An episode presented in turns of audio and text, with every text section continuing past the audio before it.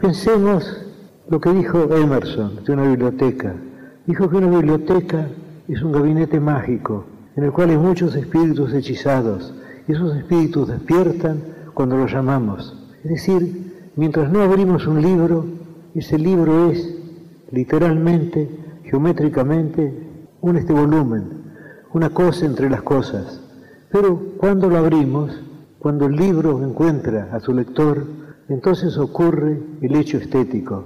Si no, si la literatura es expresión, la literatura está hecha de palabras y el lenguaje es también un fenómeno estético. Pensemos en la palabra luna y pensemos en esa metáfora persa, en esa metáfora de un sufí persa, espejo del tiempo.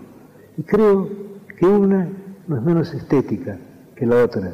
Las dos son obras de la estética, salvo que la segunda ser una obra de segundo grado, porque espejo del tiempo está hecho de dos unidades. Y luna nos da, quizá aún más eficazmente, la palabra, el concepto de la luna. Es decir, cada palabra es una obra poética. Se supone, erróneamente a mi entender, que la prosa está más cerca de la poesía, está más cerca de la realidad que la poesía. Yo entiendo que es un error. El lenguaje es una creación estética. Creo que no hay duda alguna. La poesía es expresión. El hecho de que si la poesía es expresión, si un verso es expresión, cada una de las partes de que el verso está hecho, cada una de las palabras es expresivo, es que sí mismo. Creo que lo sentimos como sabido porque es cierto. El hecho de que la poesía no son los libros en la biblioteca, no son los libros encerrados en el gabinete mágico de Emerson. La poesía es el encuentro del lector con el libro, la lectura del libro, el descubrimiento del libro.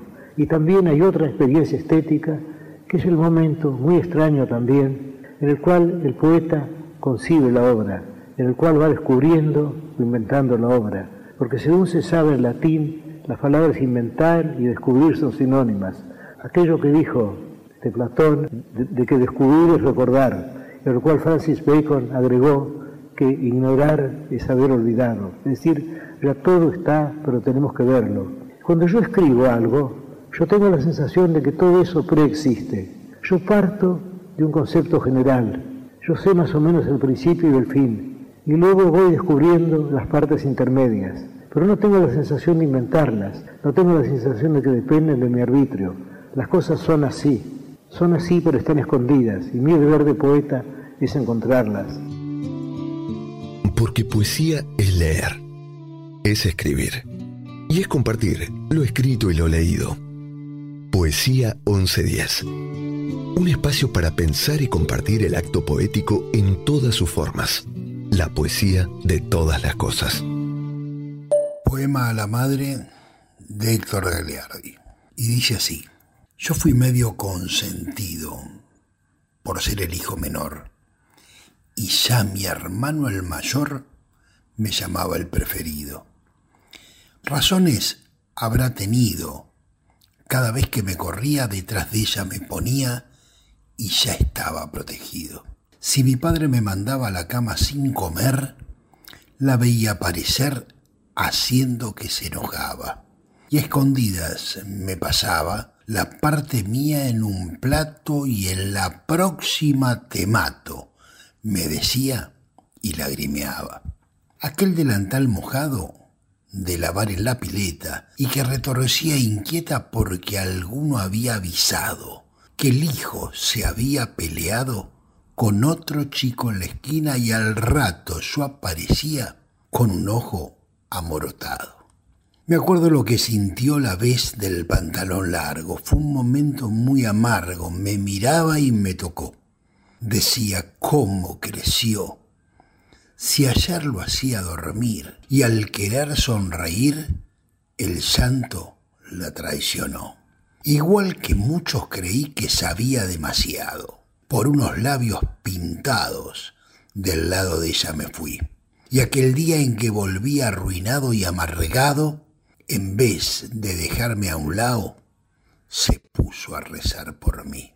Cómo castiga la vida, cómo traiciona a la gente, cómo se dobla la frente por un plato de comida. No hay uno que no te pida su parte por un favor y se calcula el valor que pueda tener tu herida. Solo ella, ella comprende el dolor de tu mirada, porque su vista cansada desde chico no se entiende. Solo ella te defiende, porque sos su misma sangre, y solo te da una madre la amistad que no se vende. Yo quería hacerle versos como ella merecía. Los empecé tantas veces y no salgo del comienzo. Es que a una madre yo pienso, ¿qué se le puede escribir?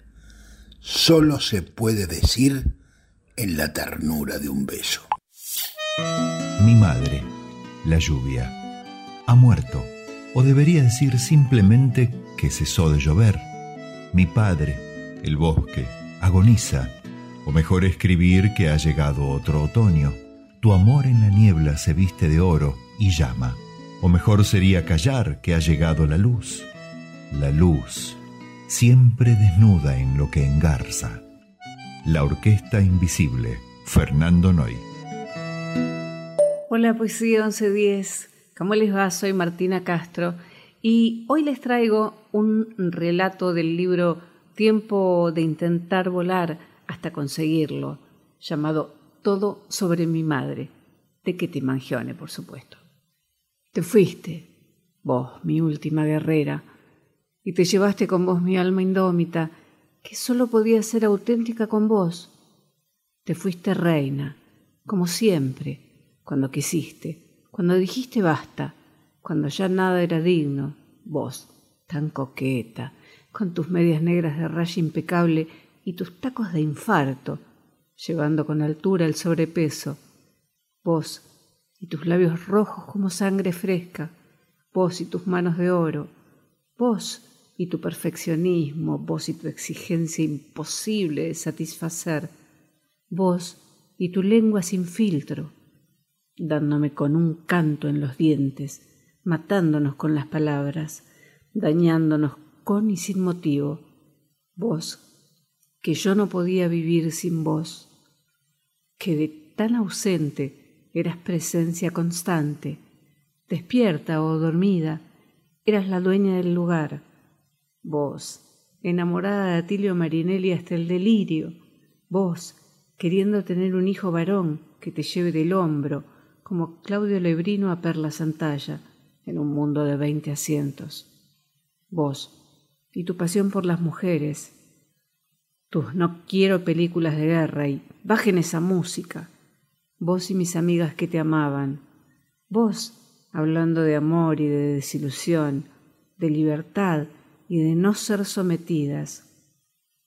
Vos, que tu suegra te dijo allá por 1948 que si no estaba terminada la cómoda no había casamiento. Y la cómoda estuvo lista. Pero vos no. Le dijiste a tu marido, mi papá, ahí tenés la cómoda, acostate con ella, vos, tan arisca, tan parca, tan dura, vos que convertías cualquier trapo en ropa fina y cualquier alimento en un manjar, vos y tu mente brillante, tu memoria lapidaria, vos y yo, siempre peleando, siempre dándonos golpes bajos, vos y yo, nuestras peleas siempre a diez rounds, y nunca tirar la toalla. Vos, que nunca me sacabas la bandera blanca, que pedías retruco y yo que decía quiero. Vos, al lado de la radio escuchando a los Pérez García, vos llevándonos al cine el día de damas a ver tres pelis de Lolita Torres, con sándwiches de salame, galletitas surtidas y botellas de granadina. Vos almidonando los delantales blancos como nubes, vos haciendo las tortas de cumpleaños de todo el barrio, vos y tus manos de oro bordando como un ángel, impiadosa, lapidaria, egoísta, soñadora, vos, eclipsando todo el espacio, perspicaz, intuitiva, vos leyendo el pensamiento, vos contándome tus miedos, tus necesidades, tus historias con ese primer amor que no te dejaron tener. Vos y tu mente brillante, tu convicción ante todas las cosas, quien pudiera, tan entregada como manipuladora, generosa a pesar de todo, aunque astuta para esperar algo a cambio. Vos, mamá, vos, mi mundo, vos que ahora sé que fuiste el amor de mi vida, que nos enfrentamos de igual a igual, que mis ojos siempre vieron por los tuyos, y que mi vida ha tenido sentido siendo tu hija. Vos, que mis amigas adoraban, y mis novios, y mis amantes, todos, porque todo pasaba por vos. Todo pasaba en tu casa, y siempre peleando, siempre discutiendo, vos y yo perdiendo tanto tiempo en contiendas estériles, porque ninguna de las dos cambiaría, vos y yo tan distintas, tan iguales. Mi reina, eso fuiste para mí. Y mi enojo fue porque entregaste tu corona y dejaste que manejaran tu reino a cambio de unas cuantas monedas de vida. Te fuiste, vos, mi última guerrera, con la cual podía confrontar de igual a igual, sin miedo a que eso nos separe, sin escatimar en sinceridad, las dos a pelo, sin red, nos matamos y nos dimos respiración boca a boca. Vos, que aunque hayas resignado tu trono y tu corona, te mantuviste reina hasta el último suspiro, y yo que sigo acá tomando coraje y viendo con quién voy a volver a ser tan auténtica como lo fui con vos, amor de mi vida. Y mañana seguirán con fuego en los pies quemando olvido, silencio y perdón. Van saltando todos los charcos del dolor que sangró, desparramando fe, las madres del amor. León Gieco. A mi madre de Eduardo Telles B. Colombiano. Benditas entrañas que me dieron vida, manos cariñosas que me dieron pan cómo se hizo nada lo que fuera todo, cómo se hizo angustia lo que fue cantar. Mi madre era joven, la casa era vieja, mullido los lechos, sabroso el llantar. Éramos pequeños, teníamos entonces el alma de luna, de flor, de cristal. Pasaba mi vida soñando en las hadas o escribiendo cartas para Baltasar. Cuántas veces cuántas, con mano traviesa, despojé de rosas el mejor rosal Enturbié la fuente, dejé que volara el canario, lindo como madrigal, y lloré más tarde por aquel reproche que era al mismo tiempo ternura y piedad. Oh mi madrecita, grácil y morena, que tan suavemente me enseñó a rezar, que prendía en las noches lámparas azules y en las tardes buenas amasaba el pan, siempre diligente, siempre compasiva, cuidando de todo, dispuesta a ofrendar para sus macetas el riego piadoso, para sus canarios el nido nupcial. Sin casi sentirlo nos tornamos hombres, nubló nuestras frentes surcos de ansiedad. Sollozamos mucho como se solloza por los que se mueren y los que se van. Unos se murieron, otros se marcharon, y yo oí a mi madre rezar y rezar. Sus cabellos negros se volvieron blancos y vistió de luto su serenidad. Se enfermó su cuerpo con un mal sin nombre que ninguno supo conocer quizá, y las santas manos se le retorcieron como los sarmientos que envejecen ya. Cuando aquella noche nos llamó su vera para bendecirnos y morir en paz, yo que la adoraba con ternura inmensa, como débil niño le grité, mamá, sé que está en el cielo porque fue su vida toda transparencia, toda suavidad, y aunque no escuchemos su plegaria ardiente, ruega por nosotros en la inmensidad. Benditas entrañas que me dieron vida, manos cariñosas que me dieron pan, cómo se hizo nada lo que fuera todo, cómo se hizo angustia lo que fue cantar. El universo femenino de Borges. Borges decía que admiraba a Milton como poeta, pero no lo comprendía como maestro, ya que éste no enseñó a leer a sus hijas porque eran mujeres. Borges vivió en un universo donde lo femenino fue preponderante, empezando por su madre, la omnipresente Leonora Acevedo, su compañera y cómplice literaria durante toda la vida, y su hermana, Nora, seudónimo de Leonor Fanny, una pintora exquisita y delicada que es para Borges símbolo de belleza y bondad. Cecilia y Delia Ingenieros, Margarita Guerrero, Susana Bombal, Alicia Jurado, Silvina Ocampo, Silvina Woolrich, entre muchas otras, y dos personas incondicionales, Victoria Ocampo y María Kodama. Victoria y Borges discutían y se respetaban mucho. En una época en la que los hombres apadrinaban mujeres, ella amadrinó a Borges publicó en su editorial Sur el primer libro de cuentos, El jardín de senderos que se bifurcan y, ante la injusticia del Premio Nacional de Literatura que despreciaba a Borges, alzó la voz junto a un grupo de escritores en su defensa. Promovió el nombramiento de Borges como director de la Biblioteca Nacional y apoyó incondicionalmente su obra.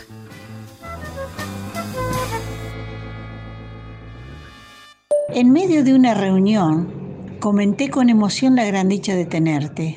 Fueron palabras muy fuertes con las cuales te describí. Sos la madre más valiente que todo hijo requiere. Sos prudente en tus quehaceres. A la hora de luchar, jamás te vi aflojar aunque la vida golpeó. Tu silencio reflejó tu fortaleza implacable. Sos mi madre protectora, luchadora e incansable.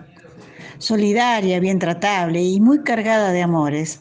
El que te el que te guarde rencores no conoce los valores que esos que, con honores posan bien fuerte en mi vieja.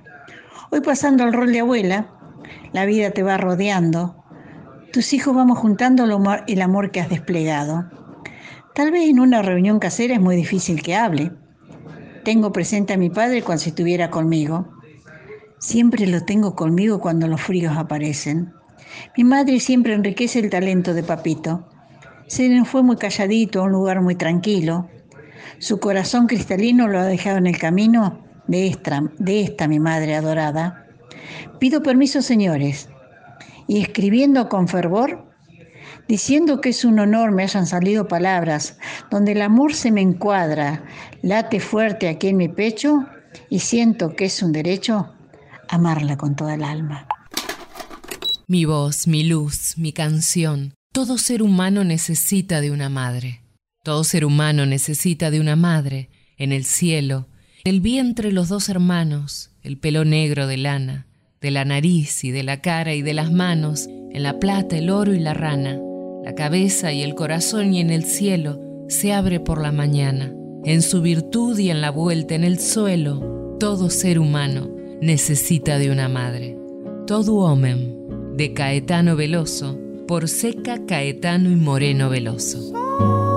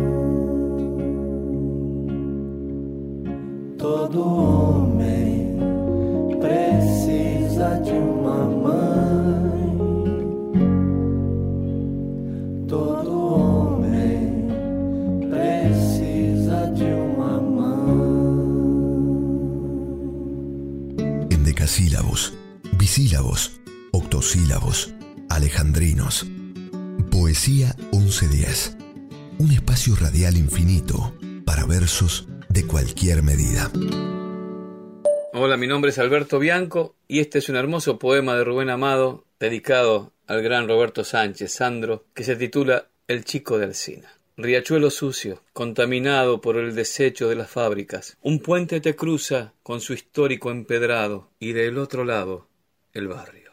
La capital besa una orilla y la provincia la otra. Se nota la diferencia. Hasta la esencia es distinta porque el barro y el asfalto se miran sin pestañear. En una casa de aquellas donde la honestidad marca huellas, nació un pibe diferente, con sueños bien definidos y sangre caliente. Desde las calles angostas, entre malbones, tangos y bajo salario, guiado por la estrella de los labios anchos, en un salto cuántico cruzó el puente y voló. Voló como supo o como pudo hacerlo, qué sé yo. Lo cierto es que voló tanto, tanto, que se salió del planeta y no volvió. Algunos dicen que lo vieron como ave de paso surcando el cielo. Los duendes aseguran haberlo visto entre las rosas rojas de los jardines de Banfield. Yo lo recuerdo pulsando la guitarra, contorneándose con la furia de un ciclón, la sonrisa amplia, tan amplia como el firmamento, la picardía en la cara con un vaso de gin en la mano y su nariz larga, charlando conmigo hasta la madrugada, contándome historia de su vida como a un amigo más. Así lo recuerdo, o quizá prefiera recordarlo así,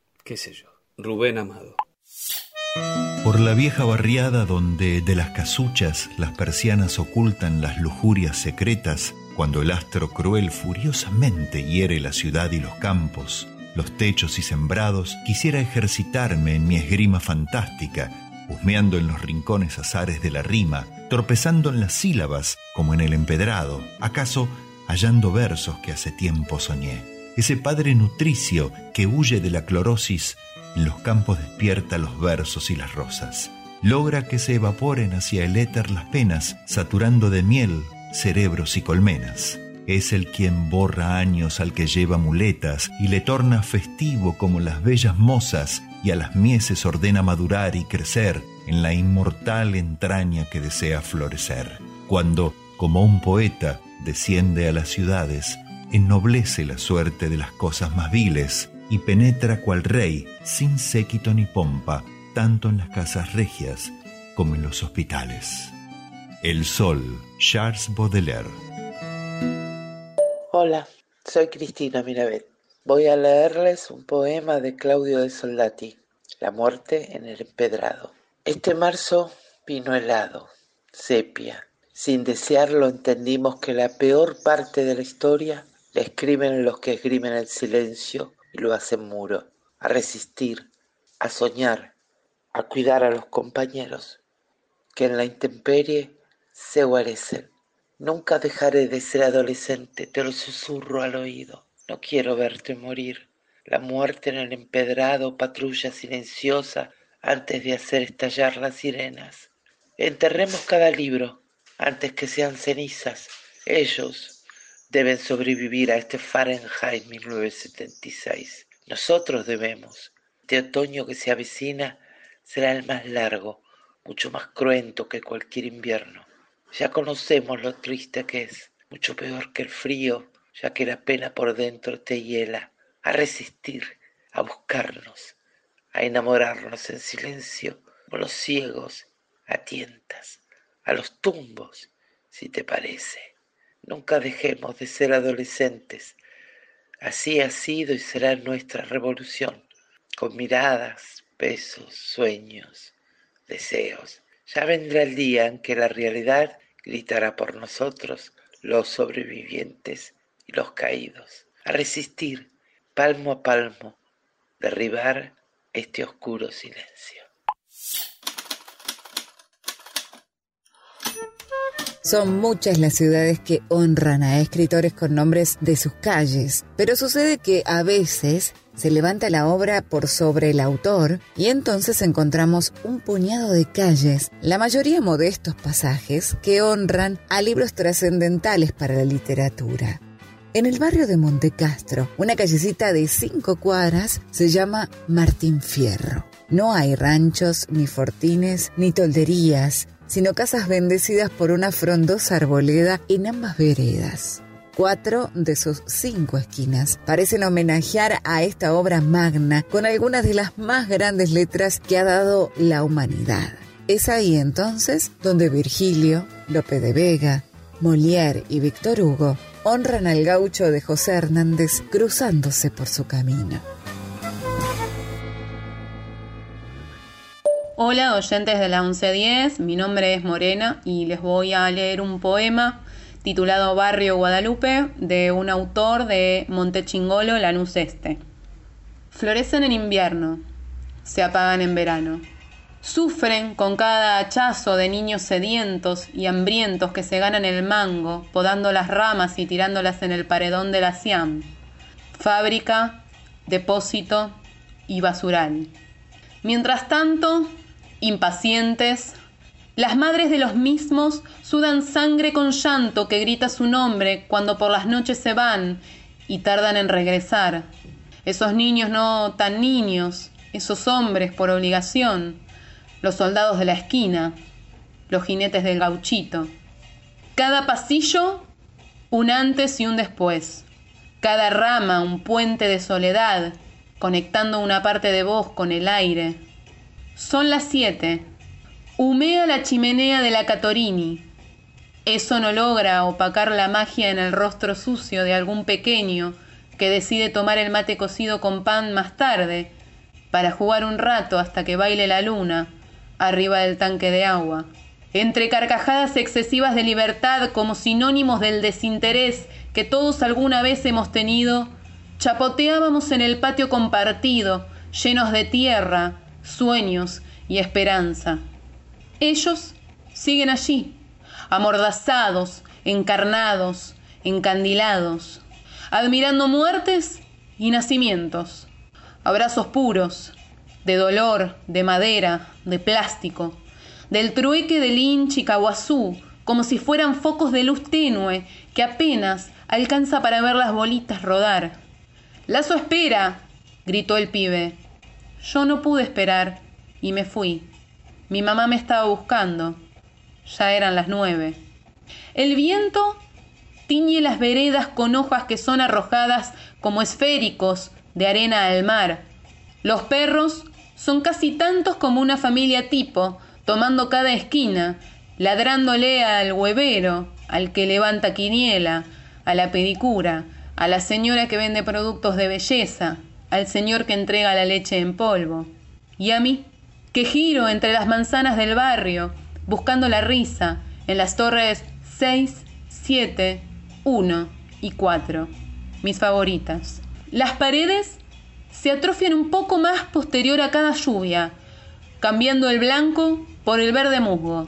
En la calle San Carlos se acumula agua y nosotros vamos a brincar a los charcos, jugamos a la mancha acuática, y a la guerra de caballitos mojados.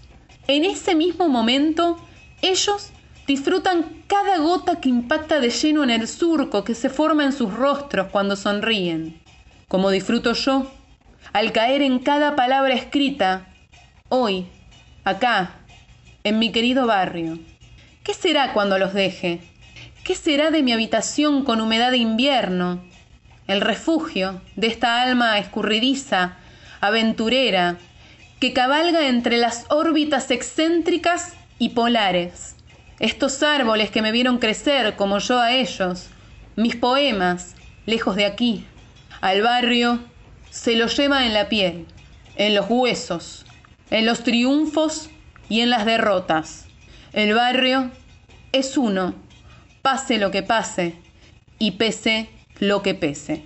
El autor de este poema se llama Sergio Pascarelli y pueden encontrar su libro en la página de Facebook La Joven Noche para, para encontrar más poemas.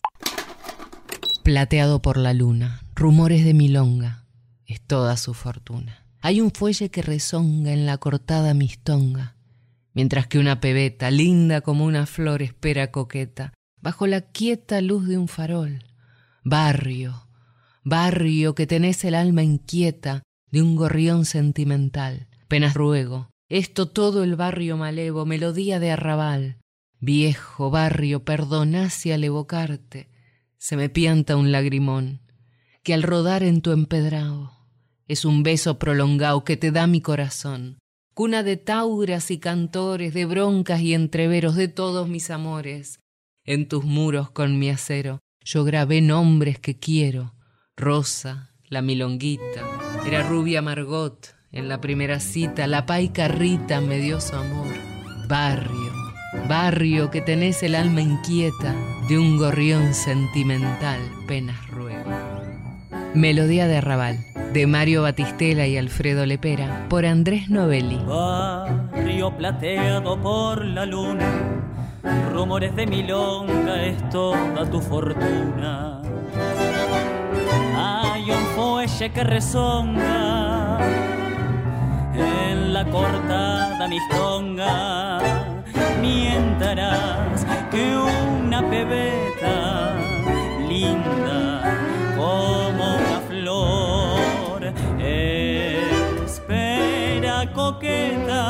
bajo la quieta luz de un farol.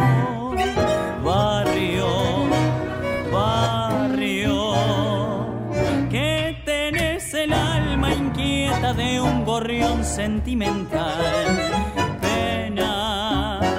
Ruego, es todo el barrio malevo, melodías de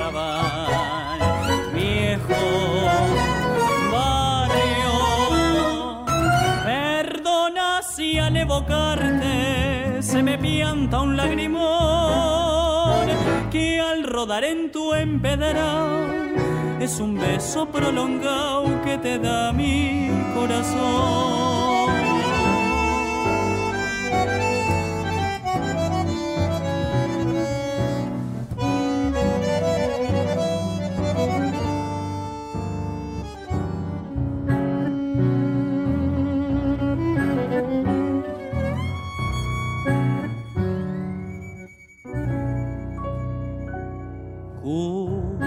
De tauras y cantores, de broncas y entrevero de todos mis amores.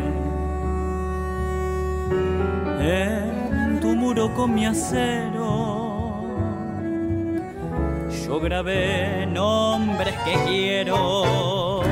Rosa, la milonguita,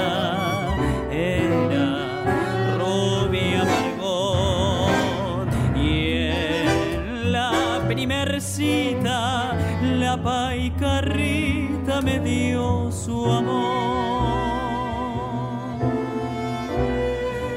Barrio, barrio,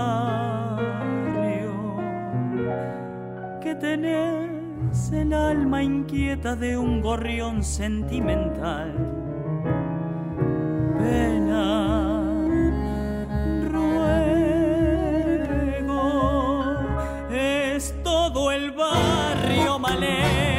Melodías de arrabal. Viejo barrio, perdona si al evocarte se me pianta un lagrimón que al rodar en tu empedrado es un beso prolongado que te da mi corazón. Elegías, odas, sátiras, cuentos, novelas, poemas, cantares, dramas. Poesía 1110. Soy Nora Perlé. Poema desde un caracol. Yo he visto el mar, pero no era el mar retórico con mástiles y marineros amarrados a una leyenda de cantares, ni el verde mar cosmopolita, mar de Babel, mar de las ciudades que nunca tuvo unas ventanas para el lucero de la tarde, ni el mar de Ulises, que tenía siete sirenas musicales, cual siete islas rodeadas de música por todas partes, ni el mar inútil que regresa con una carga de paisajes para que siempre sea octubre en el sueño de los alcatraces, ni el mar moemio con un puerto y un marinero delirante que perdiera su corazón en una partida de naipes, ni el mar que rompe contra el muelle una canción irremediable que llega al pecho de los días sin emoción como un tatuaje, ni el mar puntual que siempre tiene un puerto para cada viaje, donde el amor se vuelve vida como el vientre de una madre, que era mi mar, el mar eterno, mar de la infancia, inolvidable, suspendido de nuestro sueño como una paloma en el aire. Era el mar de la geografía, de los pequeños estudiantes que aprendíamos a navegar en los mapas elementales. En el mar de los caracoles, mar prisionero, mar distante que llevábamos en el bolsillo como un juguete a todas partes.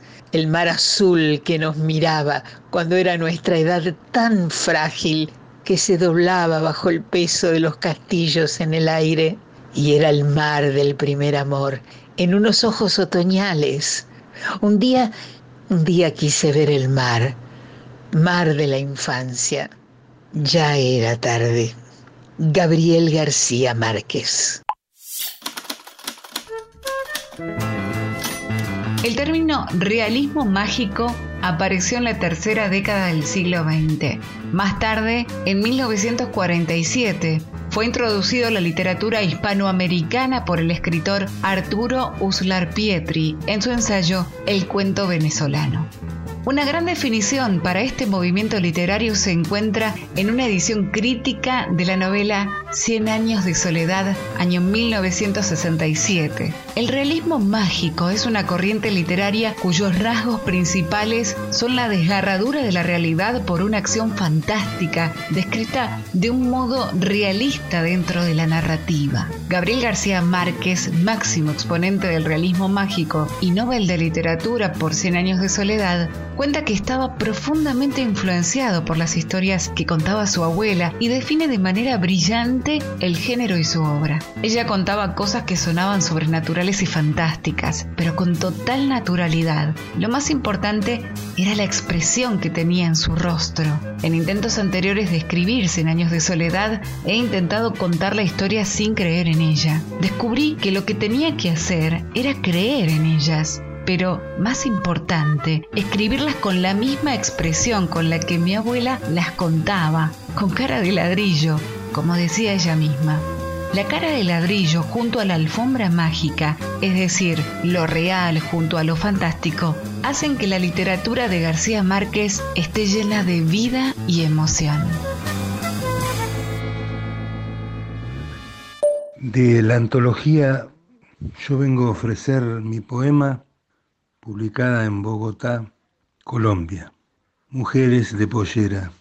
Las veo caminar de medio lado como si tuvieran el sol entre su pelo, trenzas atadas al cielo y esa bronca de andar mascando rabia y certidumbre, con la paciencia que ningún Dios les dio, les brota la lluvia desde el cuero, calle abajo entre las piedras, sal de acusi y lágrimas, dulce el color de los sombreros. Las veo por Oruro bailando entre comparsas, la verbena las nombra en el carnaval del pueblo, bajan y suben de las minas, sus pies alcanzan para tanto altiplano, cubren de ternura la geografía, la altura de la sangre, sus dichas más legítimas, suenan con la música de cientos de bronces encantados, como ángeles recibidos en este paraíso.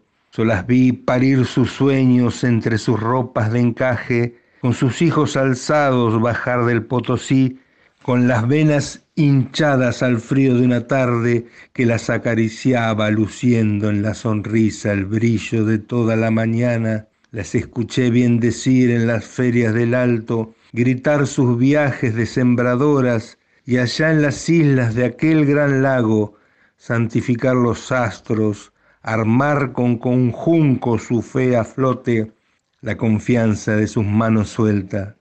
Ahora que las veo, me desamparo entre las balas y la guerra, sufre en hilacha su huipala, un, ar- un arco iris de dejarlas quietas, sus polleras se expanden y entre la niebla la libertad acuna al niño que duerme a sus espaldas. Musa, la máscara apresta, ensaya un aire jovial y goza y ríe en la fiesta de carnaval. Ríe en la danza que gira, muestra la pierna rosada y suene como una lira tu carcajada. Para volar más ligera ponte dos hojas de rosa, como hace tu compañera, la mariposa, y que en tu boca risueña, que se une al alegre coro, deje la abeja porteña su miel de oro. Únete a la mascarada, y mientras muequea un clown con la faz pintarrajeada como Frac Brown, mientras Arlequín revela que al prisma sus tintes roba y aparece Pulchinela con su joroba, día Colombina la bella, lo que de ella pienso yo, y descorcha una botella para Pierrot. Que él te cuente cómo rima sus amores con la luna y te haga un poema en una pantomima. Da al aire la serenata, toca el auro bandolín, lleva un látigo de plata para el spleen. Sé lírica y sé bizarra, con la cítara sé griega, o gaucha con la guitarra de Santos Vega. Mueve tu espléndido torso por las calles pintorescas y juega y adorna el corso con rosas frescas. De perlas riega un tesoro, de Andrade en el regio nido y en la opalanada de Guido polvo de oro. Penas y duelos olvida, canta deleites y amores, busca la flor de las flores por Florida. Con la armonía te encantas de las rimas de cristal y deshojas a sus plantas un madrigal. Piruetea, baila, inspira versos locos y joviales, celebre la alegre lira los carnavales. Sus gritos y sus canciones, sus comparsas y sus trajes, sus perlas, tintes y encajes y pompones. Y lleve la rauda brisa, sonora argentina, fresca, la victoria de tu risa, funambulesca. Canción de Carnaval, Rubén Darío. Hola, mi nombre es Lady Garay y el poema que voy a leer se titula Súplica de Amor del escritor colombiano Héctor Rojas Erazo. Súplica de Amor. Por mi voz endurecida como una vieja herida, por la luz que revela y destruye mi rostro, por el oleaje de una soledad más antigua que Dios, por mi atrás y adelante, por un ramo de abuelos que reunidos me pesan, por el difunto que duerme en mi costado izquierdo y por el perro que le lame los pómulos, por el aullido de mi madre cuando mojé sus muslos como un vómito oscuro, por mis ojos culpables de todo lo que existe, por la gozosa tortura de mi saliva cuando palpo la tierra digerida en mi sangre, por saber que me pudro, ámame. La peor forma de extrañar a alguien es estar sentado a su lado y saber que nunca lo podrás tener. Gabriel García Márquez. Buenos días, soy Nilson Rosales eh, de Colombia. Este poema lo escribí hace poco, no titulo mis poemas y así dice. Hoy, mañana y lo siguiente, nadie más y nadie menos. Convengamos en que el amor no es para los hombres, pero en tus labios la poesía nunca estuvo tan cerca de serlo. Hoy, mañana y lo que viene, nunca más y nunca menos. El sinsentido de esta vida se encuentra contigo, marcando el camino y por fin merecerlo. No hay otro lugar, no hay otra verdad, no hay otro recuerdo. Hoy, mañana y lo siguiente, nadie más y nadie menos. Muchas gracias. Soy una fábrica de humo, mano de obra campesina para tu consumo, frente de frío en el medio del verano. El amor en los tiempos del cólera, mi hermano. El sol que nace y el día que muere con los mejores atardeceres. Soy el desarrollo en carne viva, un discurso político sin saliva, las caras más bonitas que he conocido. Soy la fotografía de un desaparecido, la sangre dentro de tus venas. Soy un pedazo de tierra que vale la pena, una canasta con frijoles. Soy Maradona contra Inglaterra anotándote dos goles. Soy lo que sostiene mi bandera. La espina dorsal del planeta es mi cordillera. Soy lo que enseñó mi padre. El que no quiere a su patria no quiere a su madre. Soy América Latina, un pueblo sin piernas, pero que camina, oye. Tú no puedes comprar al viento, tú no puedes comprar al sol, tú no puedes comprar la lluvia, tú no puedes comprar el calor. Tú no puedes comprar las nubes, tú no puedes comprar los colores, tú no puedes comprar mi alegría, tú no puedes comprar mis dolores. Tengo los lagos, tengo los ríos, tengo mis dientes pa' cuando me sonrío. Latinoamérica, de Eduardo Cabra, René Pérez y Rafael Arcaute, por calle 13. Soy, soy lo que dejaron, soy toda la sobra de lo que se robaron. Un pueblo escondido en la cima, mi piel es de cuero, por eso aguanta cualquier clima. Soy una fábrica de humo, mano de obra campesina para tu consumo. Frente de frío en el medio del verano, el amor en los tiempos del cólera, mi hermano. El sol que nace y el día que muere, con los mejores atardeceres. Soy el desarrollo en carne viva, un discurso político sin saliva. Las caras más bonitas que he conocido, soy la fotografía de un desaparecido, la sangre dentro de tus venas. Soy un pedazo de tierra que vale la pena una canasta con frijoles. Soy Maradona contra Inglaterra, anotándote dos goles. Soy lo que sostiene mi bandera, la espina dorsal del planeta en mis cordilleras. Soy lo que me enseñó mi padre, el que no quiere a su patria, no quiere a su madre. Soy América Latina, un pueblo sin pierna pero que camina. Oye, Tú no puedes comprar al viento,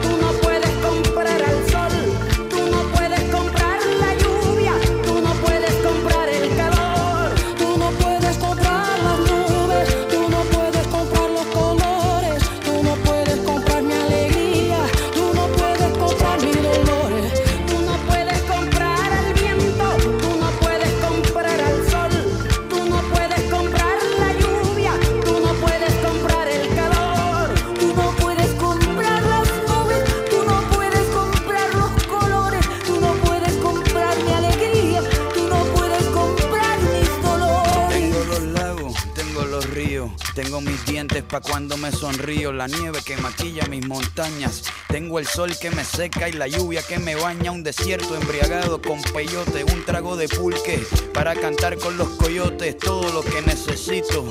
Tengo a mis pulmones respirando azul clarito, la altura que sofoca. Soy las muelas de mi boca, mascando coca. El otoño con sus hojas desmayadas, los versos escritos bajo la noche estrellada. Una viña repleta de uva, un cañaveral bajo el sol en Cuba. Soy el mar Caribe que vigila las casitas, haciendo rituales de agua bendita. El viento que peina mi cabello. Soy todos los santos que cuelgan de mi cuello. El jugo de mi lucha no es artificial porque el abono de mi tierra es natural. Comprar el viento,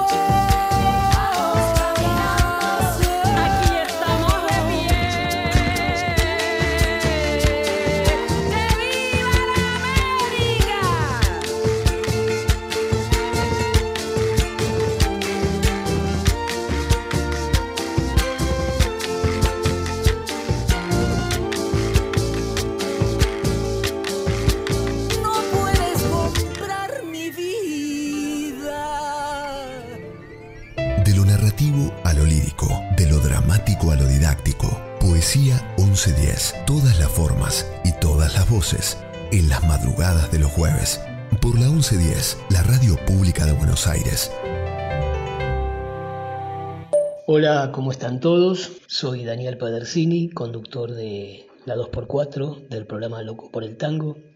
Y hoy quiero compartir con ustedes un poema de José Zorrilla, un dramaturgo, escritor español, que nació en 1813 y murió en 1893. El poema se llama Aparta de tus ojos y dice así, Aparta de tus ojos la nube perfumada, que el resplandor nos vela, que tu semblante da, y tiéndenos, María, tu maternal mirada, donde la paz, la vida y el páramo está. Tú, bálsamo de mirra, tú, cáliz de pureza, tú, flor de paraíso y de los astros luz, escudo, sé y amparo de la mortal flaqueza por la divina sangre del que murió en la cruz. Tú eres, oh María, un faro de esperanza que brilla de la vida junto al revuelto mar, y hacia tu luz bendita desfallecido avanza el náufrago que anhela en el Edén tocar. Impela, oh Madre Angusta, tu soplo soberano, la destrozada vela de mi infeliz batel, enséñale su rumbo con compasiva mano, no dejes que se pierda mi corazón en él. Bueno, espero que les haya gustado. Un saludo muy grande para todos.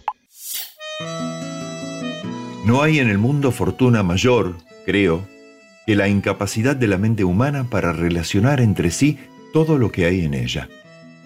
Vivimos en una isla de plácida ignorancia, rodeados por los negros mares de lo infinito, y no es nuestro destino emprender largos viajes.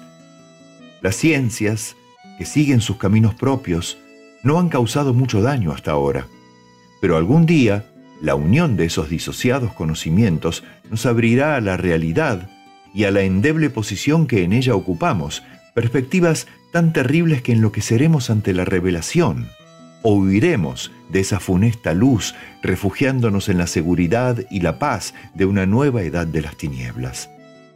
Algunos teósofos han sospechado la majestuosa grandeza del ciclo cósmico del que nuestro mundo y nuestra raza no son más que fugaces incidentes. Han señalado extrañas supervivencias en términos que nos helarían la sangre si no estuviesen disfrazados por un blando optimismo. La llamada de Cthulhu. Fragmento. H.P. Lovecraft.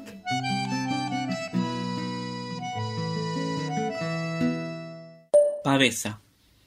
Se completó la tarde y la felicidad no llegó a tocar la puerta, o quizás yo no la escuché, o la escuché y no salí, o salí y ya era tarde. El asunto es que la tristeza la asumo como la parte más práctica de mis emociones, y siempre termino saliendo a caminar. Despavorido me cambié, guardé las fotos que miro siempre y salí.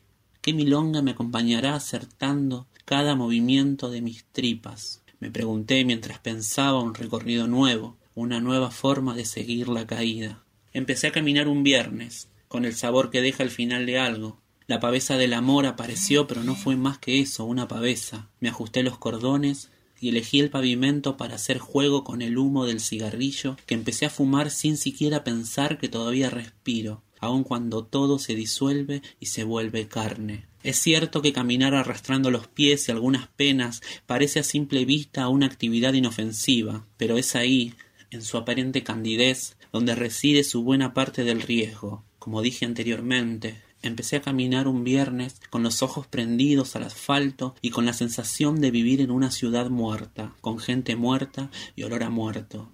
Sin dar cuenta de tiempo ni distancia, llegué a una avenida y sin remedio me trepé de un salto a las veredas, desprolijas y azarosas. Cada piedra me hacía acordar que era yo quien sentía la tristeza en la boca del estómago y también era yo el moribundo.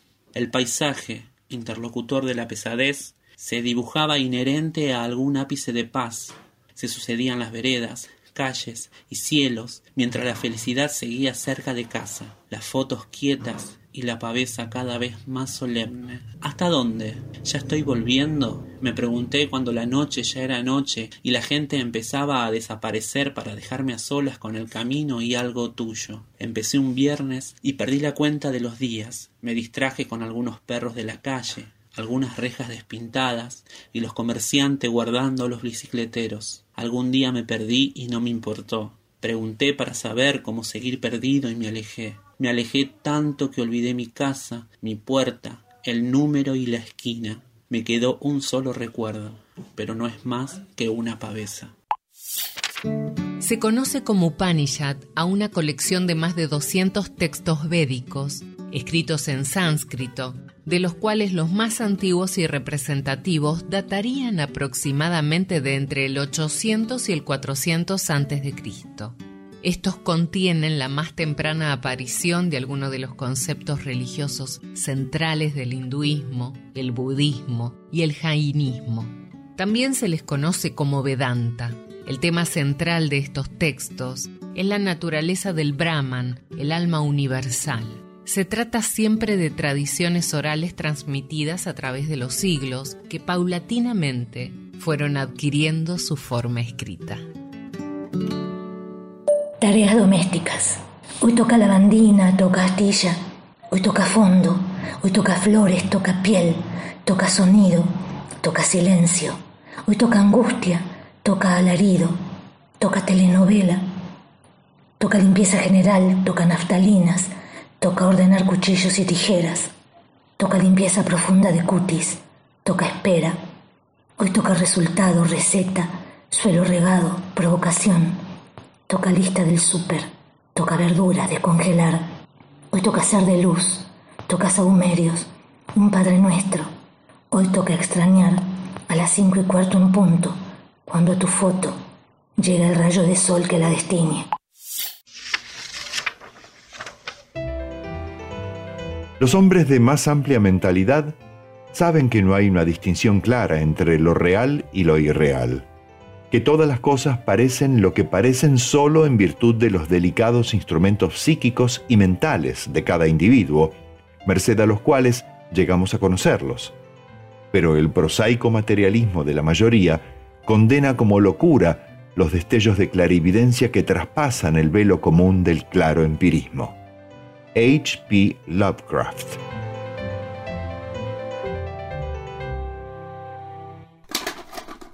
Junto al teléfono, levanta el auricular. Te haré creyente. Toma el segundo mejor. Ponme a prueba. Cosas en el pecho que necesitas confesar. Yo te libraré. Sabes que soy un perdonador. Extiende la mano. Toca la fe.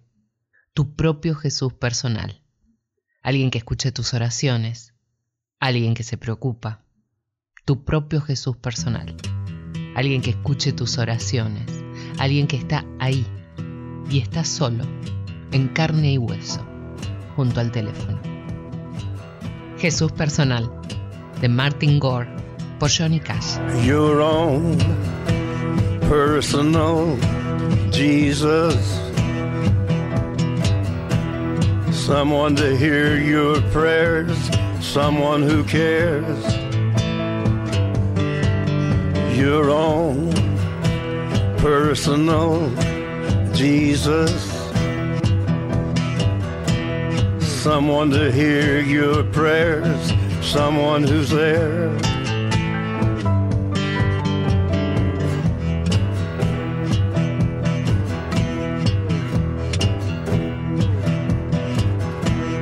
Feeling unknown and you're all alone, flesh and bone by the telephone Lift up the receiver, I'll make you a believer. Take second best, put me to the test. Things on your chest, you need to confess. I will deliver, you know I'm a forgiver.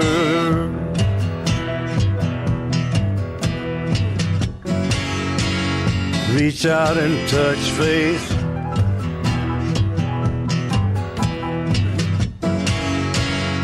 Reach out and touch faith. Your own personal Jesus. Someone to hear your prayers, someone who cares. Your own personal Jesus. Someone to hear your prayers, someone to care.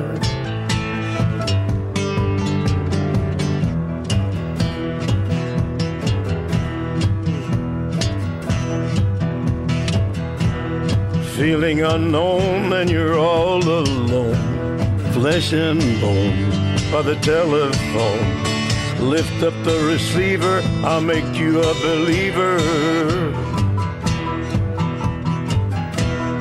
I will deliver, you know I'm a forgiver.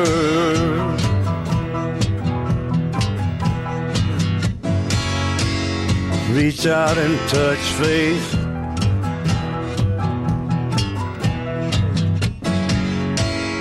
Reach out and touch faith.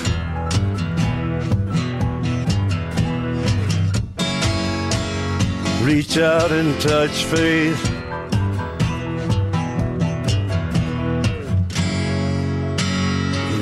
Reach out and touch faith.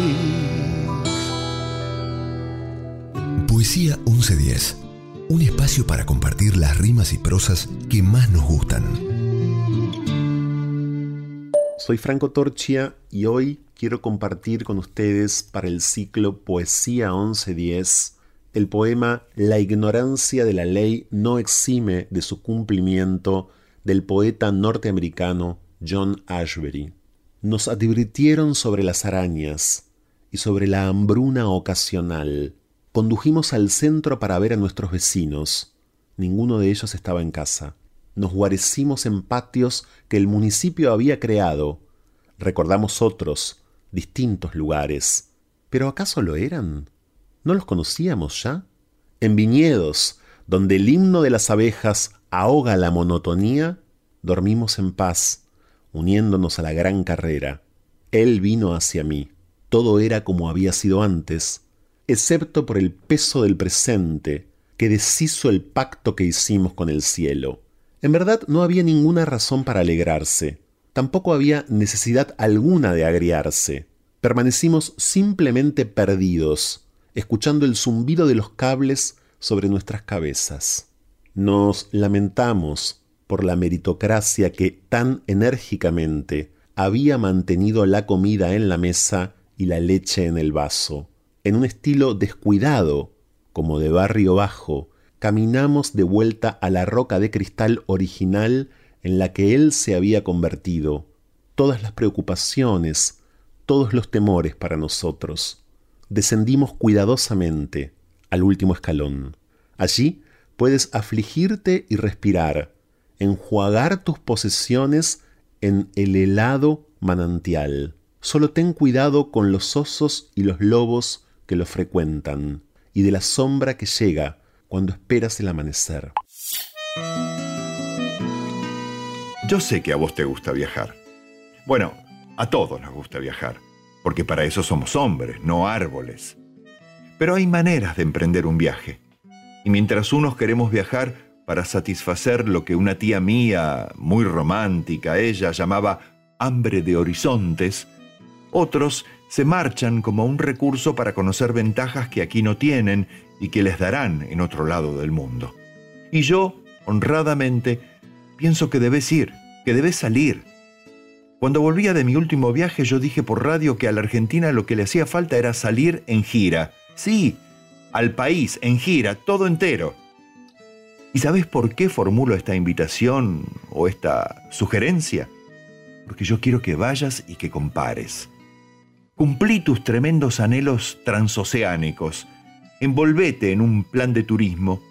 Abandoná los bagres monótonos del Río de la Plata y hacé sociales con la trucha vanidosa del Mississippi. Dale, caminá, viajá, visitá, compará.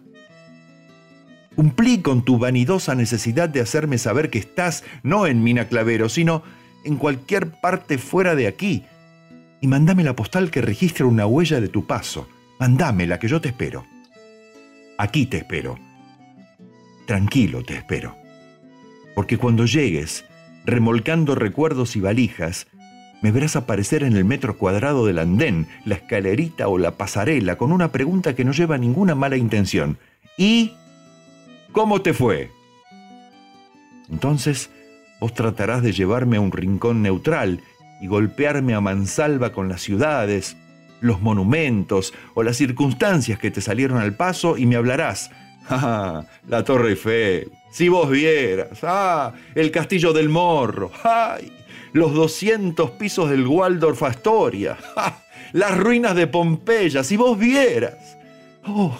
El color del Támesis cuando atardece. Sí, sí, cómo no, me gusta, fenómeno. Pero no te pregunto ni por la torre ni por el morro. Te pregunto por vos. ¿Cómo te fue a vos? ¿Bien? ¿Bien en todo? Porque este viaje tuyo, yo lo hice antes y lo han hecho otros, y todos hemos venido empujando el barco, persuadiendo al capitán para que hiciera una punta de nudos necesitando respirar el buen aire de una querencia sin comparación.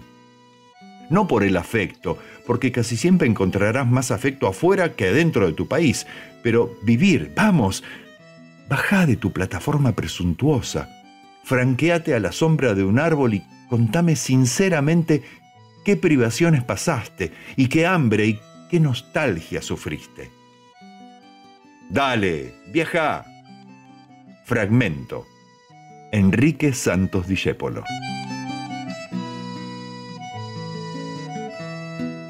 Buenas noches, soy María del Carmen de Monte Grande. Esta poesía para todos los amigos, los que están y los que no están, y para aquellos que quisiera que fueran mis amigos. Esta poesía se llama Los magos. Hay magos que sacan pañuelos multicolores de todos sus recónditos bolsillos y una paloma del cuenco de sus manos y un conejo debajo del sombrero y todo lo convierten en asombro y sonrisas. Pero yo conozco otra clase de magos tan simples que convierten una tostada en un manjar que huelen a mate cocido, a olla popular, que hacen salir el sol con solo decirte buenos días, que tejen escarpines, preparan mamaderas y se ponen un sombrero que no conoce el miedo y salen a luchar como gatos en la leña, poniéndole el pecho a la peor de las pandemias. Y esos magos son mi pueblo. Buenas noches. Solón, la ley y las telas de araña. Cierto día, Solón se encontró con un ciudadano que le preguntó para qué servían las leyes. Solón le contestó, para atrapar a los pequeños delincuentes. ¿Solamente para eso? le inquirió de nuevo el ciudadano. Amigo mío, la ley es como una tela de araña. Las moscas pequeñas se quedan atrapadas en ella pero las grandes la rompen y escapan con enorme facilidad, fue la respuesta del sabio. Solón de Atenas es uno de los siete sabios de Grecia. Fue poeta, reformador político, legislador y estadista. Vivió en una época plena de abusos en la que la riqueza se concentraba desmesuradamente en manos de unos pocos terratenientes. Solón intentó con sus iniciativas aliviar la situación de algunas clases que se encontraban asediadas por la pobreza, las deudas y la extrema dependencia de los poderosos que disponían de sus vidas casi a su antojo. Introdujo un sistema que incluyó a más gente en la toma de decisiones y generó una cierta repartición del poder, aunque no llegó a incluir al campesinado. Su reforma es considerada un paso fundamental en el desarrollo de la idea de democracia. Hola, eh, soy Pablo Alvarelo y voy a leerles un fragmento eh, de un monólogo que se titula La mudanza. Señores gobernadores, señores intendentes, miembros del Poder Judicial, señores senadores, diputados, conciudadanos.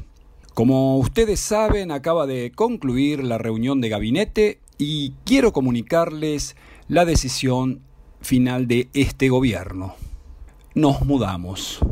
Tras meses de trabajo, planeamientos, eh, complicadas proyecciones, creo estar en condiciones de adelantar que en las próximas semanas estaremos desocupando el actual territorio de la República para instalarnos en uno nuevo. Eh, dicho así, sé que puede sonar fuerte, pero como primera autoridad de la nación me veo en el deber ineludible de asumir la responsabilidad y disponer los instrumentos para concretar este traslado. ¿Por qué nos mudamos?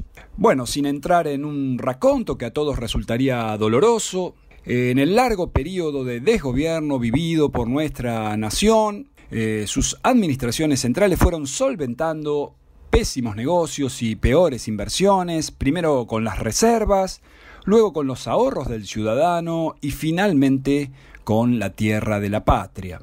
Sí, así como lo escuchan, a cambio de préstamos usurarios, de prebendas y derroches escandalosos, nuestro territorio fue pasando metro a metro, cuadra a cuadra, manzana a manzana, a manos de los principales holdings bancarios del primer mundo. Y hoy nos encontramos en una virtual situación de desalojo. Eh, soy consciente de que las mudanzas son las circunstancias que más estrés producen en el ser humano. Es por eso que con mucho tiempo les aconsejo ir acomodando todo en cajas que son de fácil transporte. Eh, los libros deben repartirse para distribuir el peso, los bultos con sus respectivos rótulos para evitar extravíos, eh, las bolsas de nylon por su parte son buenísimas para objetos como ropa, artículos de cama, juguetes y peluches. La Secretaría de Comunicaciones a partir de mañana les va a estar haciendo llegar un manual editado por la imprenta gubernamental que se titula Cinco consejos útiles para empacar correctamente en una mudanza de estado. El peor analfabeto es el analfabeto político. No oye, no habla, no participa de los acontecimientos políticos, no sabe que el coste de la vida, el precio de las alubias, del pan, de la harina, del vestido, del zapato y de los remedios dependen de decisiones políticas. El analfabeto político es tan burro que se enorgullece y ensancha el pecho diciendo que odia la política. No sabe que de su ignorancia política nace la prostituta, el menor abandonado y el peor de todos los bandidos, que es el político corrupto, mequetrefe y lacayo de las empresas nacionales y multinacionales. Bertolt Brecht.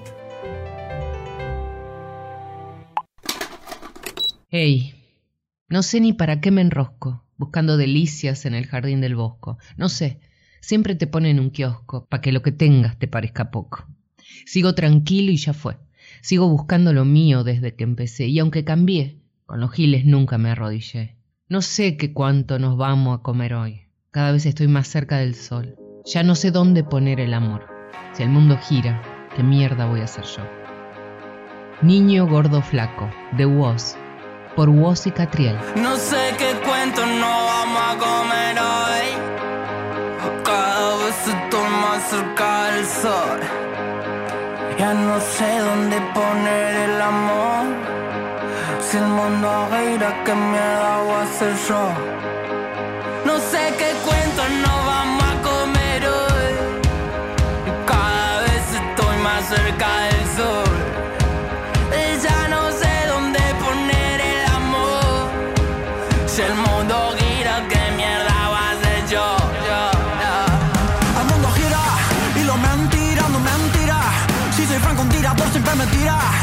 Viaja, no se puede esquilar. Le va a salir mal. mm. No sé ni por acá me enrosco Buscando delicia en el jardín del bosco No sé, siempre te ponen un kiosco Pa' que lo que tengas te parezca poco Uh, no tengo problema de actitud, bebé, no tengo ganas de activar. No soy una bomba loco, me quiere explotar. Quiero calidad. mm. Sigo tranquilo y ya fue Sigo buscando empecé Y aunque cambié, con los giles nunca me arrodillé No sé qué cuento no vamos a comer hoy. Cada vez estoy más cerca del sol. Ya no sé dónde poner el amor. Si el mundo gira, ¿qué mierda va a ser yo?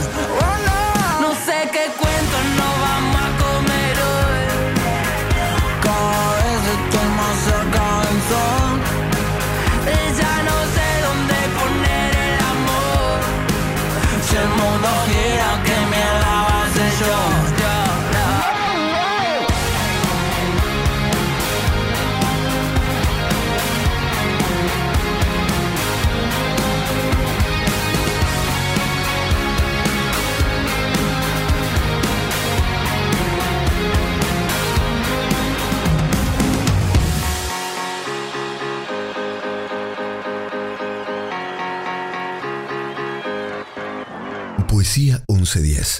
Metáforas, símiles, ironías, paradojas, todas las formas no convencionales de transformar la palabra en las madrugadas de los jueves, acá en la 1110.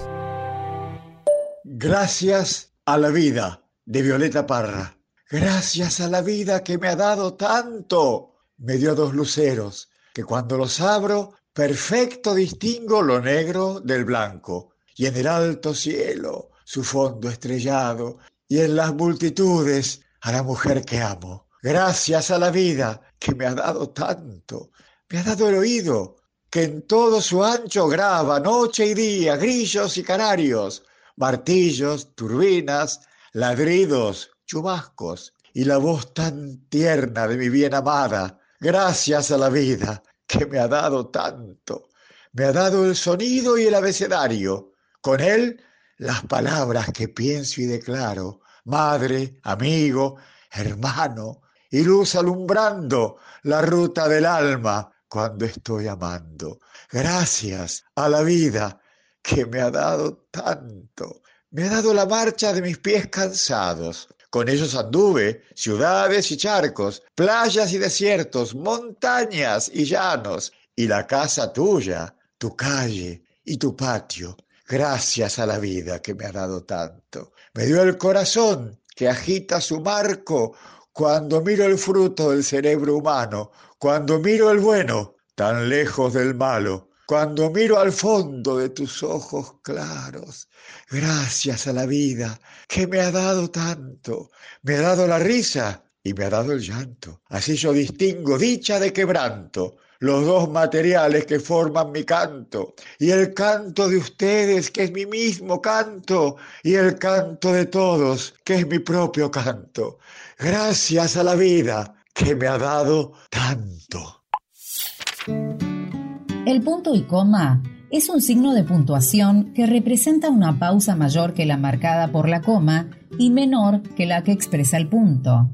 De los signos de puntuación es el que presenta mayor subjetividad en su uso, ya que en casi todos los casos en su lugar puede usarse el punto, la coma o los dos puntos. Se usa, por ejemplo, para separar los términos de una enumeración cuando se trata de expresiones complejas que llevan comas, para separar oraciones sintácticamente independientes entre las que existe relación semántica o delante de conectores tales como aunque, sin embargo o por consiguiente.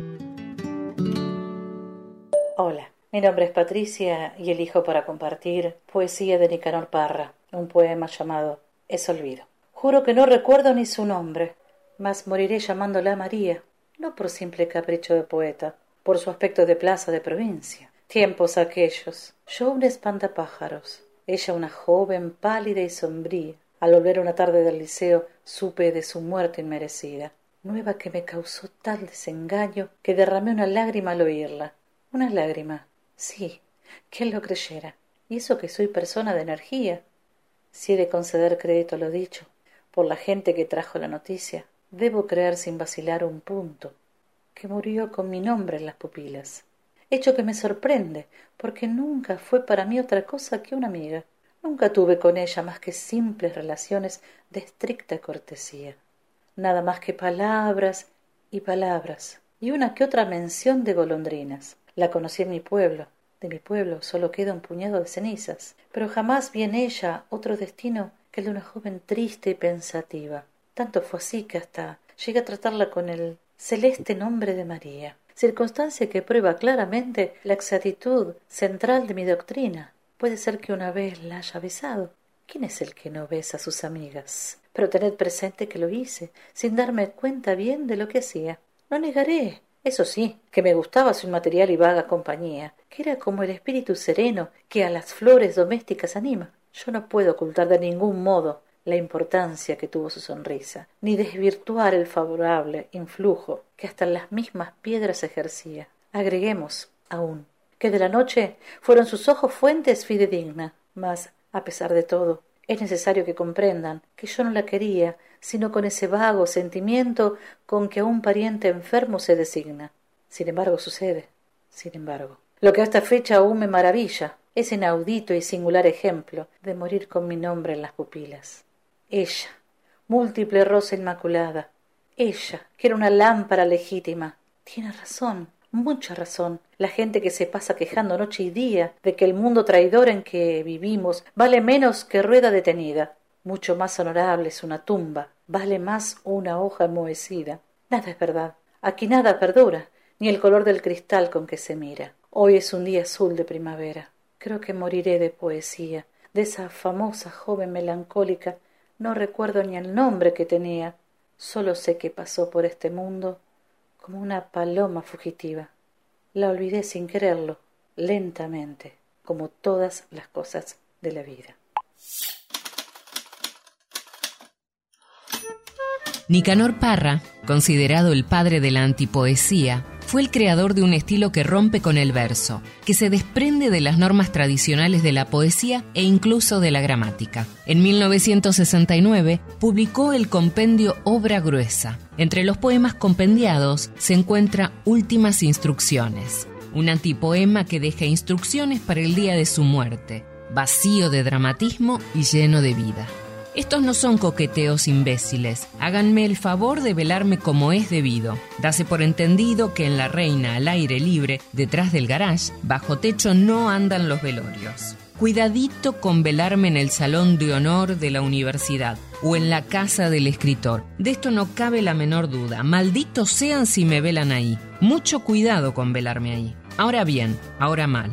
Ahora, vélenme con los siguientes objetos un par de zapatos de fútbol, una basinica floreada, mis gafas negras para manejar, un ejemplar de la Sagrada Biblia, Gloria al Padre, Gloria al Hijo, Gloria al Espíritu Santo, vélenme con el gato dominó, la voluntad del muerto que se cumpla. Terminado el velorio, quedan en libertad de acción. Ríanse, lloren, hagan lo que quieran, eso sí, que cuando choquen con una pizarra, guarden un mínimo de compostura. En ese hueco negro vivo yo. Para la 1110, el mejor programa de la radiofonía ciudadana y nacional, y es un orgullo que me dejen en él participar. Quiero contar de don Pablo Neruda varias de las preguntas que el poeta se hizo en un libro que quedó inédito, el libro de las preguntas, y que recién fue publicado varios años después de su muerte, que acaeció en 1973, como todos saben, a pocos días del golpe genocida que se produjo contra el presidente constitucional Salvador Allende. Mi nombre es Edgardo Tabasco. ¿Por qué los inmensos aviones no se pasean con sus hijos? ¿Cuál es el pájaro amarillo que llena el nido de limones? ¿Por qué no enseñar a sacar miel del sol los helicópteros. ¿Dónde dejó la luna llena su saco nocturno de harina? Si he muerto y no me he dado cuenta, ¿a quién le pregunto la hora? Dime, ¿la rosa está desnuda o solo tiene un solo vestido? ¿Por qué los árboles esconden el esplendor de sus raíces? ¿Quién oye los remordimientos del automóvil criminal? ¿Hay algo más triste en el mundo que un tren inmóvil en la lluvia? ¿Qué dice la vieja ceniza cuando camina junto al fuego? ¿Por qué lloran tanto las nubes y cada vez son más alegres? ¿Es paz la paz de la paloma? ¿El leopardo hacia la guerra? ¿Por qué enseña el profesor la geografía de la muerte? ¿Qué pasa con las golondrinas que llegan tarde al colegio? ¿Es verdad que reparten cartas transparentes por todo el cielo? A los amantes de las bellas letras hago llegar mis mejores deseos. Voy a cambiar de nombre a algunas cosas. Mi posición es esta. El poeta no cumple su palabra, sino cambia los nombres de las cosas. ¿Con qué razón el sol ha de seguir llamándose sol? Pido que se llame Misifus, el de las botas de 40 leguas. ¿Mis zapatos parecen ataúdes? Sepan que desde hoy en adelante los zapatos se llaman ataúdes. Comuníquese, anótese y publíquese, que los zapatos han cambiado de nombre. Desde ahora se llaman ataúdes. Bueno, la noche es larga. Todo poeta que se estime a sí mismo debe tener su propio diccionario y antes que se me olvide, al propio Dios hay que cambiarle nombre. Que cada cual lo llame como quiera. Ese es un problema personal. Cambios de nombre. Nicanor Parra. A la manera de Pablo Neruda voy a leerles mi Oda al desayuno. Desayuno pausado, tiempo de sobra, sin reparos ni prisa. Despunta el alba. Haya sol o lluvia, eso no importa. Indemnes en el cobijo nos reconforta. Da calor y sosiego, manto de olvido. Y si es con torta al buen cubierto, color festivo, la modorra del sueño ya se va yendo y da alegría el pan, volcán crujiendo. Tostadas en la boca, mermelada barniz, lenguas pastosas de madrugada. Vainillas en la mesa, las mieles y el jazmín, luz de recreo. Vacación en el medio del ajetreo, a la sazón con un poco de jamón o algo de queso. Hoy que ya somos viejos, regresan los berridos de nuestras hijas, tal cual las despertábamos para el colegio, sus ojitos pegados y la pereza sobre el mantel. Brota mar de energía del cereal y la leche, las frutas y el yogur, nuestra familia unida y un rumor de carcajadas, remembranzas untadas en la memoria, esencia del perfume de la jalea, aromas matinales, fragancia azul. Al quejido del tiempo, el desayuno lo puebla de gentileza, también de trinos. Mi nombre es Diana Beltramo. Soy de Florida. ¿Qué he sacado con el lirio que plantamos en el patio?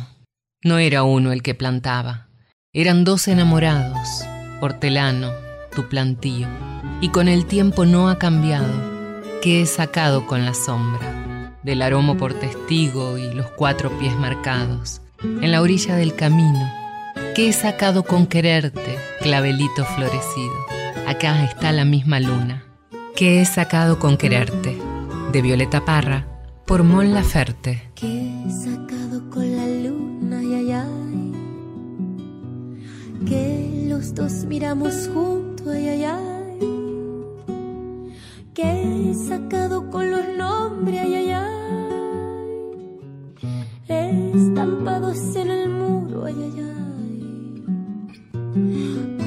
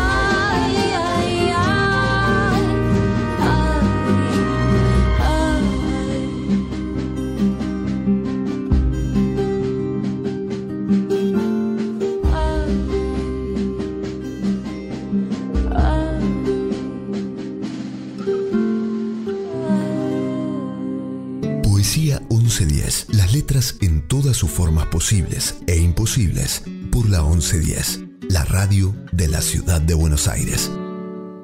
No, me niego a ser poseída por palabras, por jaulas, por geometrías abyectas.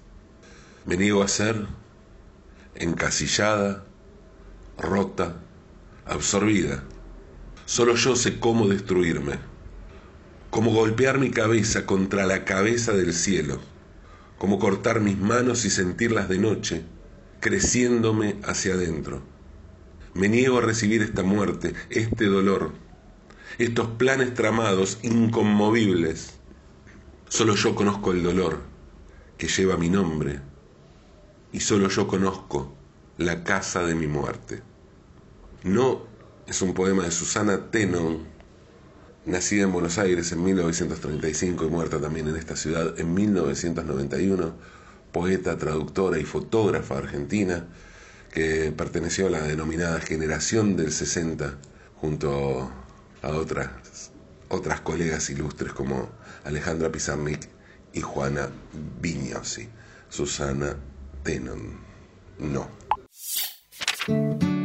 El lítotes, lítote o atenuación es una figura retórica relacionada con la ironía y el eufemismo, que consiste en afirmar algo negando lo contrario, diciendo, te puedo asegurar que Emiliano no es nada tonto.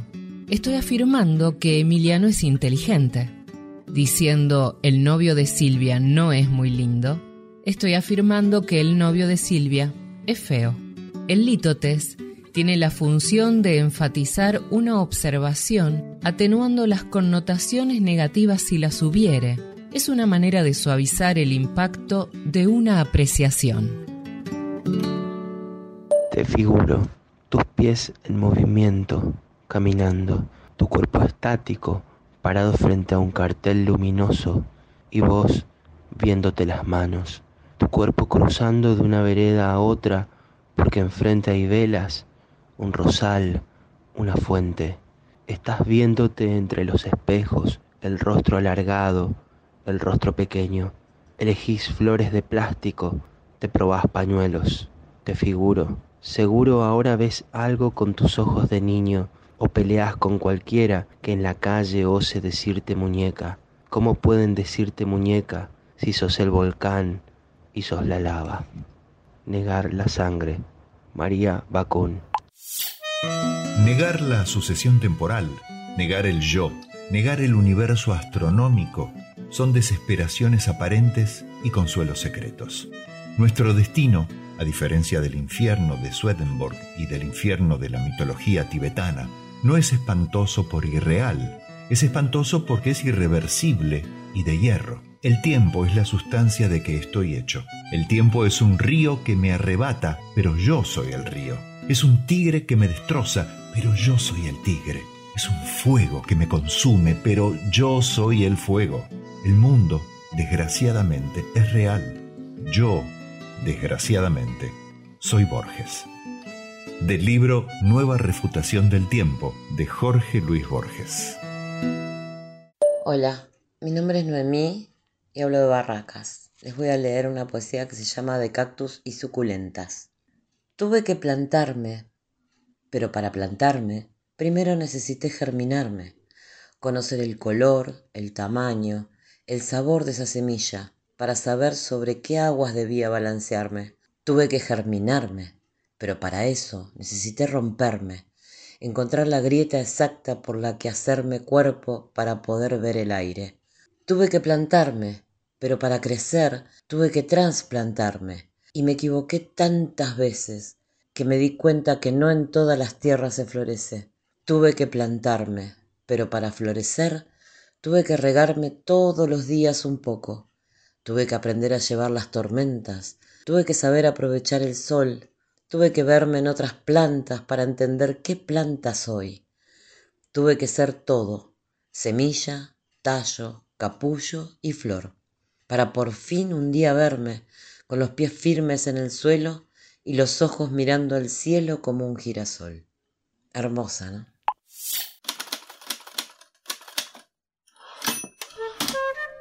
Según el vanguardista Jean Cocteau, La cordura es la locura vuelta del revés. El genial artista cubrió con su extravagante poética un sinfín de disciplinas artísticas, del cine al diseño, de la poesía a la pintura, del teatro a la novela, de la crítica a la escultura o incluso el ballet. Cocteau nadaba en las corrientes artísticas con total comodidad y en todas se destacó de algún modo. Se dice que siempre que finalizaba sus recitales de poemas, el artista terminaba con la frase, y perdonen, se los ruego, que esté vivo todavía, porque el público ha preferido siempre a los poetas muertos, y considero que mi presencia aquí tiene para los que me escuchan, en este sentido, algo de decepción. Condición nómade. Apago las luces de la peste. Me desnudo a tientas. Entro en el rincón más oscuro del placar y me encierro. Espero a que el silencio crezca como un hongo negro y nivele su potencia con la oscuridad. Espero a que el frío empiece a sacudirme. Me hablo con ternura. Me escucho. Ya no me entiendo. No me reconozco en ese llanto. El llanto no alcanza a mojar todas las imágenes. No se nivela con el grito. El agua que emana del cuerpo no alcanza. Los temblores no alcanzan. El charco de orines no alcanza. Los labios mordisqueados no alcanzan. Este cuerpo me abandona. No es más mi residencia. Me expulsa. No quepo. Ya no espero. Abro la mano derecha y coloco la pieza de metal entre el índice y el pulgar. Ya no espero. Elijo los muslos. El movimiento fino y transversal de cirujana ya no me asombra. Realizo los cortes con la maestría de quien cree haber domesticado a su bestia. Me molesta la precisión. Me reto. Presiono más fuerte. Apareces abrupto. Miras esa bestia vencida que soy. Me estremezco al verme en tus labios quebrados y por lo que transitaremos en nuestras pieles te penetro por el hueco que has guardado por años con mi nombre. Hurgo en tu voz mi residencia. Ya no me responde. Toda transhumancia en tu cuerpo me es negada. No me perteneces y yo no soy sino tu ajena. De texto de Maite Rufino. Cuando sientas que el amor desciende sobre ti como una ola pesada, cuando sientas a esta loca sociedad dirigiéndose a la orilla, Toma una paja en las aguas más cercanas y recuerda tu lugar. Muchas lunas se han levantado y caído mucho, mucho antes de que tú llegaras. Así que, ¿en qué dirección sopla el viento? ¿Y qué dice tu corazón? Así que sigue, sigue al sol. ¿Y en qué dirección sopla el viento cuando este día termine? Javier Rudd, Follow the Sun. follow the sun and which way the wind blows when this day is done.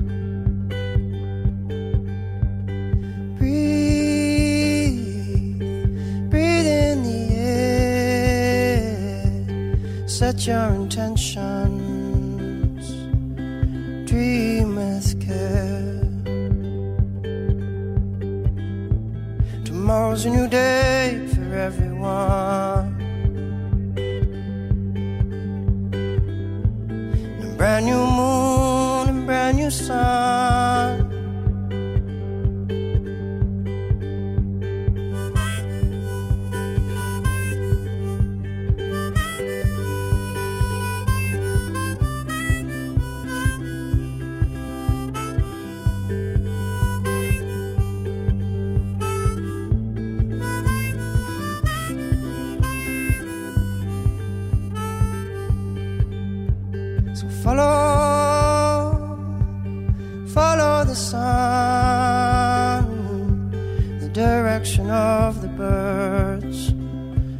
Direction of love. Breathe, breathe in the air, cherish this moment, cherish this breath. Tomorrow's a new day for everyone. brand new moon, brand new sun. When you feel life coming down on you like a heavy weight. When you feel this crazy society adding to the strain, take a stroll to the nearest water's edge. Remember your place. Fallen long, long before you came. So which way is the wind blowing? And what does your heart say?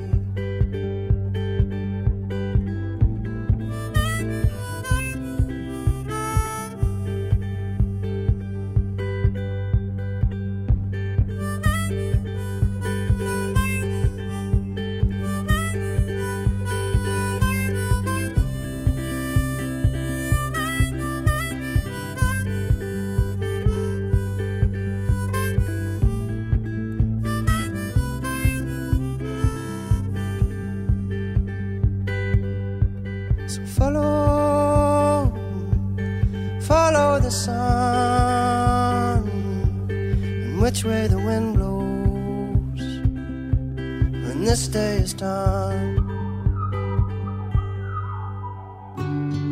Poesía 1110.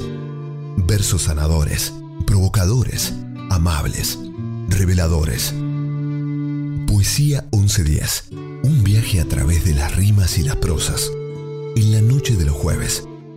Acá, en la 1110. Mi nombre es Oscar Cacholemos y conduzco el programa Talento con Té de Tango que difunde todos los sábados de 17 a 19 nuestra querida 2x4, la FM 92.7 y ya llevamos 13 temporadas consecutivas. Elegí para leerles en esta ocasión unos versos del Chino Barbieri y que dicen así. El título es Cantor.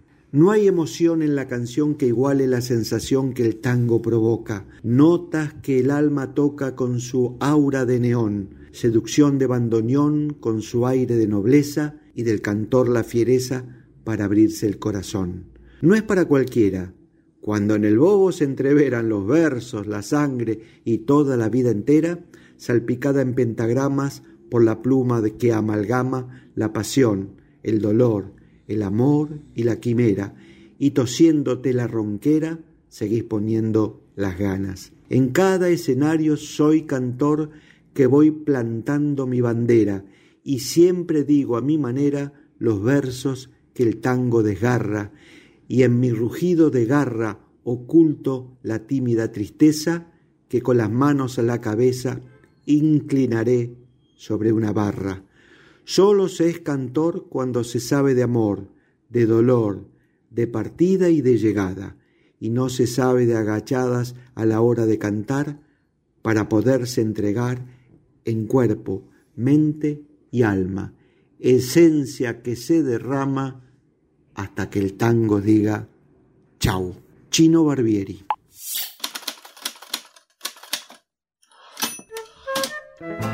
Fines de 1941, el poeta Homero Mansi, de regreso a Buenos Aires de un viaje a México, hace escala en la ciudad de San Pablo y allí entra en un bar donde, sin esperarlo, escucha cantar a una cantante llamada Malena de Toledo, nombre artístico de Elena Tortolero, de quien se sabe muy poco. Se dice que esa misma noche del encuentro en San Pablo, el poeta escribe la letra y se la entrega a Lucio de Mare, quien la olvidó en un saco.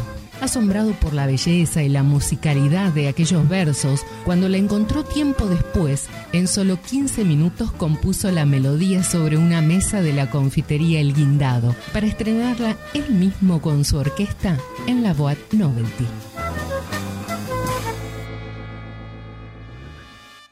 Soy Gabriela Elena, estoy en Spotify, mi Facebook es Gabriela Elena Música y voy a leer dos obras de Buenos Aires, Tango y Diván, editado por UMI 2008. Buenos Aires, Tango y Diván, gatuna como ninguna, posmoderna, intelectual, deambula por la ciudad sensual de tango y diván. Sus ojos, lenguas nocturnas, liberan besos mojados que son secretos de esquina, prohibidos más que privados. Caliente de verano Buenos Aires la obliga a recordar un vals tan triste. Escucha a Freud que canta Flor de Lino y sueña que su amor ya la desviste. Caliente de verano Buenos Aires la obliga a recordar un vals tan triste Escucha a Freud que canta flor de lino y sueña con su amor que desde lejos, temblando en su memoria, la desviste. Su boca en la noche acaba relatos de amor porteño, susurros de soledades, cuentos húmedos de sexo. La bebo mientras mi cuerpo desarma porque sus manos duermen mi pena de siempre, pena de tango apenado. Volví para que sus manos devoraran todo el llanto que murmuraba mi pena, pena de tango apenado. No soy un cascabel. Yo me presento, yo lo aclaro y les prevengo, no soy un cascabel. ¿Oyeron bien? ¿Qué voy a hacer? No me rechacen, pero no soy un cascabel. Me tildan de mina seria que lloro con el amor, que el vaso vacío veo, que hago del miedo mi voz. Yo no les miento, lo escuché, me lo dijeron. Les aseguro yo, no soy un cascabel. Me dicen que María Caca, que un poco excéntrica soy. Ojo, Cuidado, me enfermo. Ojo, me enojo y me voy. El río en el que me río nunca el mismo río es. Perdónenme si no llego, si no llego a cascabel. La que es seria que se ría y que suene a cascabel. Si no es cascabel, ¿qué sería? Sería lo que debe ser. Borges fue durante muchos años un tímido irreductible, un temeroso de los demás, pero no por lo que comúnmente se tiene miedo a los otros, por aquello que pueda afectarnos, sino porque al vivir en un mundo propio de constante agudeza, se le hacían temibles los posibles diálogos elementales que lo abordaban. Más tarde la fama le trajo una seguridad social de sí mismo que lo hizo ganar en desparpajo y osadía, pudiendo criticar públicamente a Guy de Maupassant en París, un escritor que nació tonto y murió loco, como al tango en Buenos Aires, música prostibularia. Divertido y travieso, Borges se burlaba de los mitos nacionales, del personaje Martín Fierro, de Carlos Gardel, de gran parte de la literatura española, Salvando a Quevedo o Cervantes, le negaba méritos literarios al venerado mártir García Lorca, calificándolo de andaluz profesional. Ese original modo hizo de Borges un personaje desopilante, sin ningún freno, a no ser el de la inteligencia. Scripta manent, verba volant, lo escrito queda, las palabras vuelan fue una sentencia que dio a los latinos una temeraria seguridad y que luego Edison y Berliner demolieron al dejar grabadas para siempre las palabras que volaban, sumándole a la calidad del escrito el tono que tan otro sentido da a cualquier discurso. Borges fue generando así una obra verbal paralela a su obra escrita que compite con esta y la enriquece. A fuerza de tanto reportaje y de tanta inquisición, terminó siendo un conversador fascinante. Prólogo del libro El humor de Borges, de Roberto Alifano. Buenas noches, mi nombre es Olga Mancilla, rosarina, escritora, tanto en poesía como en narrativa. Y bueno, el poema que voy a recitarles está inspirado en el gran amor que siento por esa ciudad que se llama Buenos Aires extraño Buenos Aires. Parece que fue un siglo que caminé tus calles, que sentí el lamento de bandoneones con sabor de ausencias y la voz de Gardel en cada esquina. Me encandilan las luces de corrientes tu calle, tus cafetines con olor a historia, el paso apresurado del obrero al trabajo, el grito del canillita con la última noticia Te extraño, Buenos Aires, porque tu ruido es distinto al ruido de otras ciudades. Cada vez que te recorro me acompaña el inmigrante, el compadrito, la percanta y las notas de un tango silbado en la madrugada. Te extraño, Buenos Aires, porque tu noche es poesía.